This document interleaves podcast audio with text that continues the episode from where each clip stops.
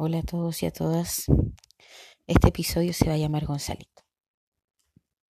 Va a describir de cuerpo y alma todo lo que pasó ese día.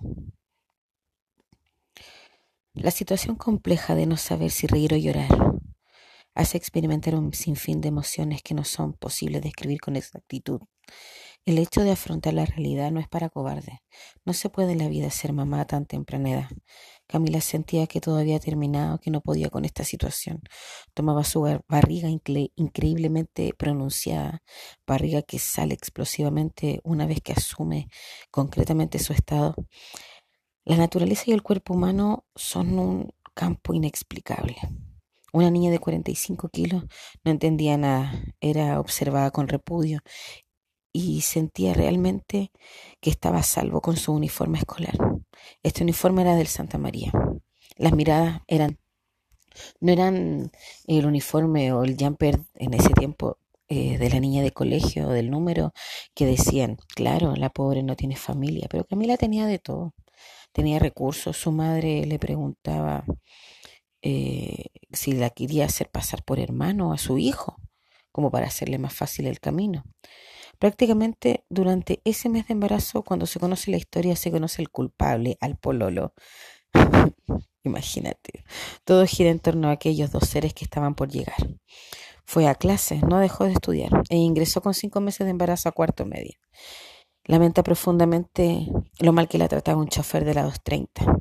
La Villa Comercio Las Condes se llamaba la micro amarilla en ese tiempo.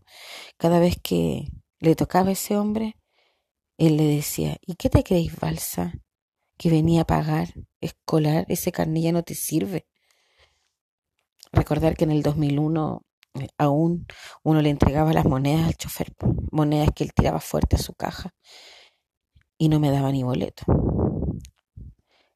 Camila humillada se sentaba en shock por la situación, la cual con el paso de los días Camila fue tomando el valor propio de una madre, volviéndose el viaje a la escuela y las idas al, a la casa en terribles peleas cuando le tocaba ese chofer.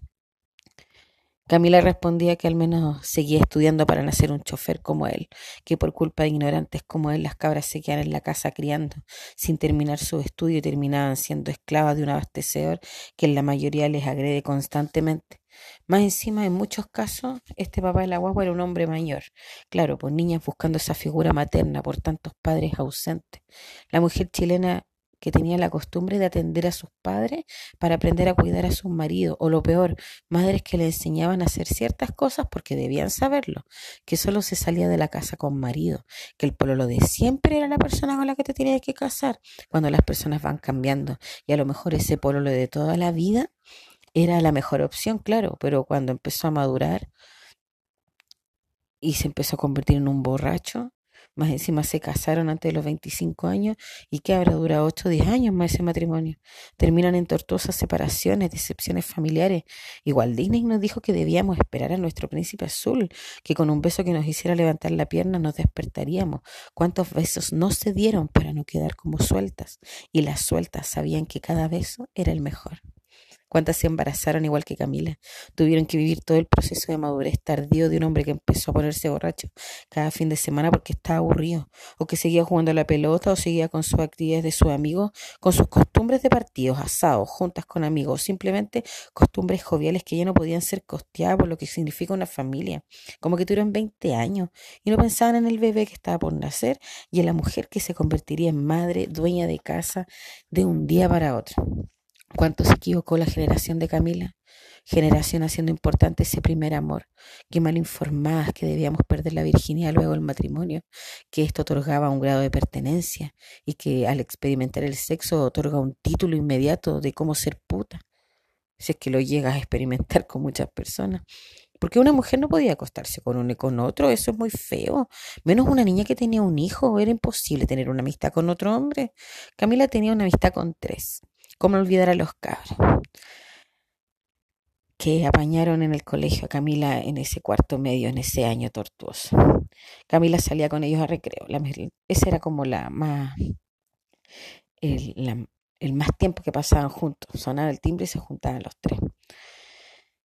Eh, cuando ella solamente escuchaba a los cabros que cómo se expresaban de la que pasaba por ahí, la de mira la de segundo medio, mira la de primero medio, eran repeladores, pero siempre con respeto, la verdad es que nunca éramos inocentes, pues imagínate, 16 años. Entonces, Camila solamente los escuchaba atentamente. Escuchaban siete notas, siete colores, eran así como igual raperos, pero no tanto. Y ellos, claro, se la engrupían a todas las chiquillas. Esa era la mejor etapa. Se conocía el amor, el placer del roce, pero Camila la vivaracha se embarazó y supo cuando fue a recibir las pastillas anticonceptivas que ella está embarazada. Eso sí que es mala suerte. Y la amiga le decían, weona, y como la otra se meten con todo y nadie se embaraza ni tú la primera, ¿cómo tan pa? Así fue, así será. Eso solo duró un mes de embarazo, ya que con el uniforme puesto junto con el papá de su hijo en una ecografía le dicen que su hijo se caerán de la bolsa, porque su cuerpo era muy pequeño. Camila con la incertidumbre a flor de piel solo sigue instrucciones y pasó control tras control dejándose revisar sin ningún tapujo, abriendo sus piernas una y otra vez y cada uno con visiones distintas de lo que podía hacer. Ahí está la cabecita, Mira, llevemos la sala de preparto. Nunca pensó lo que era una sala de preparto. Abrazada a su vientre con sus dos hijos, con 23 semanas de gestación, sentía el llanto, el grito, el dolor más insuperable de la vida. Nunca sintió contracciones, pero el dolor que emanaba de la garganta de esas mujeres gritando, me estoy haciendo caca eran enserdecedoras, acompañadas de seis mujeres, sufriendo la llegada de un nuevo ser a la tierra, sudando en un ambiente húmedo, muchas desnudas. Se imaginó un campo de concentración. Camila, al lado de un monitor conectado a su vientre, podía sentir los latidos de sus pequeños, que no sabían nada de lo que pasaba con la mujer que traería, que los traería al mundo completamente sola, desconcelada en lo desconocido. Fue la noche más monstruosa, completamente cansada, despierta con su cuerpo con los pies hacia arriba, no entiende nada. Un poco mareada de sentir el corazón, sus pulmones, su estómago casi en el pecho, estaba en una camilla inclinada hacia arriba, de tal manera que la bolsa, por, por la gravedad, entrara nuevamente a la cavidad del abdomen. Estaban cayéndose. Y despierta así, no podía hacer ningún movimiento, de lo contrario podría bajar la bolsa y los bebés podrían morir. 15 días en esa posición haciendo todas sus necesidades, comiendo y donde era hacia más el espantoso sentimiento de vulnerabilidad cada vez que abría sus piernas. Los estudiantes de medicina se agolpaban a su alrededor. Algunos estudiantes le hacían cariño, consolando a esta adolescente asustada que miraba con desesperación esperando una palabra de solución o simplemente información. Las visitas consistían en el padre de los niños, con chaqueta de colegio, con su insignia impecable, bien peinado y sus zapatos como nuevos, se presentaba frente a tal situación consolando y acompañando en cada momento a su mujer, discriminado y mirado mal por una sociedad acostumbrada a los prejuicios, a mirar mal el resto, a querer saber más de esta pareja de escolares que tenían sus respectivas madres llorando en los pasillos asustadas por tan lamentable situación. Día a día, el día 15, de la tortura. Una ecografía de rutina informa que uno de los bebés había fallecido. Los típicos contactos dentro del hospital hicieron eco los familiares de Camila que acudieron al hospital, ya que no existían celulares en ese tiempo. Sus familiares más cercanos dejaron lo que estaban haciendo y ocurrieron a ver el desenlace. El padre de los bebés, arrancándose en clase, haciendo caso omiso a las instrucciones de inspectores, llegó pero la minoría de edad que él tenía no le permitía que fuera completamente informado. Estaba completamente eh, discriminado por su edad. Camila pasó las horas más tristes mientras todos corrían a su ayuda. Imagina abrazando ese vientre que había perdido un latido y donde peligraba el otro bebé. Se va a sala de parto crucificada, literalmente vomitada por la anestesia con sus manos atadas. Sentía su cuerpo moverse ya que debían sacar los bebés. Uno sale en una bolsa de basura y otro en una incubadora. Completamente rodeada, Camila lloraba, vomitaba con una desesperación de no saber nada. Siente el llanto, pero no logra descifrar nada. Y los doctores estaban hablando sin pudor de lo que habían hecho la noche anterior. De lo que habían hecho la noche anterior. Al momento de despertar no tenía su barriga, estaba completamente sedada con una de sus mejores amigas de la adolescencia, quien con una cara terrible de desconsuelo, sí, sin las palabras que acompañaran a tal grado del silencio. El silencio era lo único que podía decir las palabras precisas. Su madre, la dama de hierro, quien ya tenía un tema con el hijo menor, con sus problemas gravísimos de comportamiento, estaba con el corazón completamente destruido, sin encontrar razón a tal desenlace. La anestesia se va y logra encontrarse con el papá de su hijo, ya que puede salir a caminar unos pasos. En un pasillo frío se encuentran. Tenían que ir al piso 5. Después debían ir al piso 6 a sacarse leche manualmente y luego poder ir a ver a su hijo al piso 7, el cual veían sagradamente cada tres horas, donde siempre estuvo el padre adolescente con su uniforme impecable listo para ingresar a la sala herméticamente preparada, donde se colocaban sus mascarillas, delantales y gorros respectivos para ingresar las manos a esa caja de vidrio que les permitiría entregar esa gota de amor que tenían hacia el pequeño que no tenía pestaña y que su cabeza estirada hacia atrás hacía parecer todo lo contrario a los que tenían estereotipado como bebé. Con un kilo y treinta y cinco centímetros apenas se movía. La palma de la mano de Camila era la medida de su cuerpo completo. Juntos llegaron a la conclusión de qué nombre colocar. Esto debía ser urgente, ya que esta situación tenía una segunda parte más dolorosa aún, ya que se le consulta a Camila si el gemelo fallecido quedaba para observación o se le daba una sepultura. Lo que se decidió fue darle una despedida religiosa para consuelo de los familiares, sobre todo de sus padres, por lo que debían colocar los nombres para hacer el retiro del cuerpo fallecido. Camila solo recuerda imágenes ya que adolorida con una cesárea carnicera apenas podía caminar y quienes la acompañaban trataban de hacerla reír, como era de costumbre. Recuerda una camioneta roja con un pequeño ataúd blanco al final de los asientos. Era lo que había quedado de su embarazo gemelar sus tías muy afectadas por la situación y aparte de tener que beber al vestir al bebé fallecido, sus tías tendrán imágenes que jamás olvidarán. No quisieron darle esa situación a Camila, quien se veía desorientada y completamente entregada a la situación, siendo lo más fuerte posible. Las lágrimas casi inundan el cementerio. Camila no daba más de pena de ver llorar a sus pequeñas primas que estaban frente a ella, primas pequeñas que se habían transformado en sus amigas, con las que compartiría mucha risa, que cuidaba mucho y que jamás las quería ver llorar. Ellas estaban ahí enfrente, a un ataúd pequeño cubierto de flores. En un momento el dolor se incrementó de tal manera que el llanto desgarrador de Camila no pudo más con la situación despampanante de tal pérdida. Se llevan a Camila del brazo sin despedirse de nadie, directo a tomar una sopa y acostarse, durmiéndose de inmediato. Sus ojos estaban tan hinchados que no podían permanecer abiertos. Completamente conectada con su situación, dice que debe ir a ver a su hijo, aun sea la última visita del día de las nueve de la noche. Y así terminaba el maldito día de la despedida más indeseable, brutal, desconsoladora, terrible, inesperada, inocente, llena de amor. Llega de noche al hospital, sube al séptimo piso, se viste con las mascarillas y delantales pertinentes y va a tomar la pequeña mano del hijo que quedó vivo.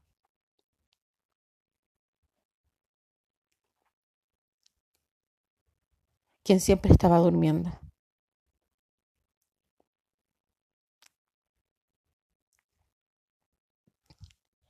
Con sondas y agujas dentro de una incubadora. Muchos regalos estaban parados para los gemelos, esperando su llegada. Todo se, derrumbó en el corazón, incluso en el de un colegio. Todos sintieron la pérdida, ya que más que alguno, más de alguno disfrutó los recreos los movimientos alienígenas del vientre que contenía estos gemelos que crecían rápidamente en el vientre de la compañera de cuarto medio. Una vez, una visita normal a la incubadora, luego de un mes que estaba ahí, llega tarde quien cambiaba las sábanas, sábanas de franela celeste que Camila le tenía en la base de la incubadora siempre limpias. Llega la enfermera, abre la incubadora y le entregan a sus brazos inexpertos el cuerpo de su hijo.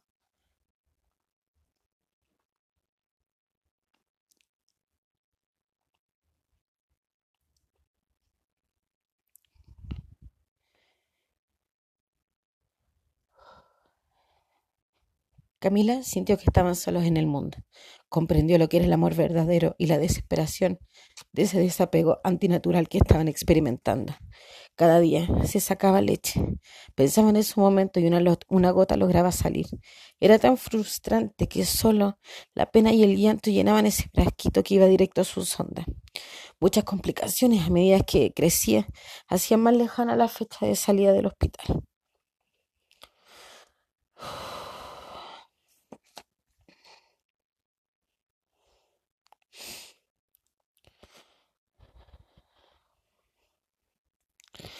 Luego de un mes más, le informan a Camila que su estómago no podía actuar con normalidad, informando mediante una reunión que debían operar para separar el intestino donde uno de sus extremos saldría por su apéndice.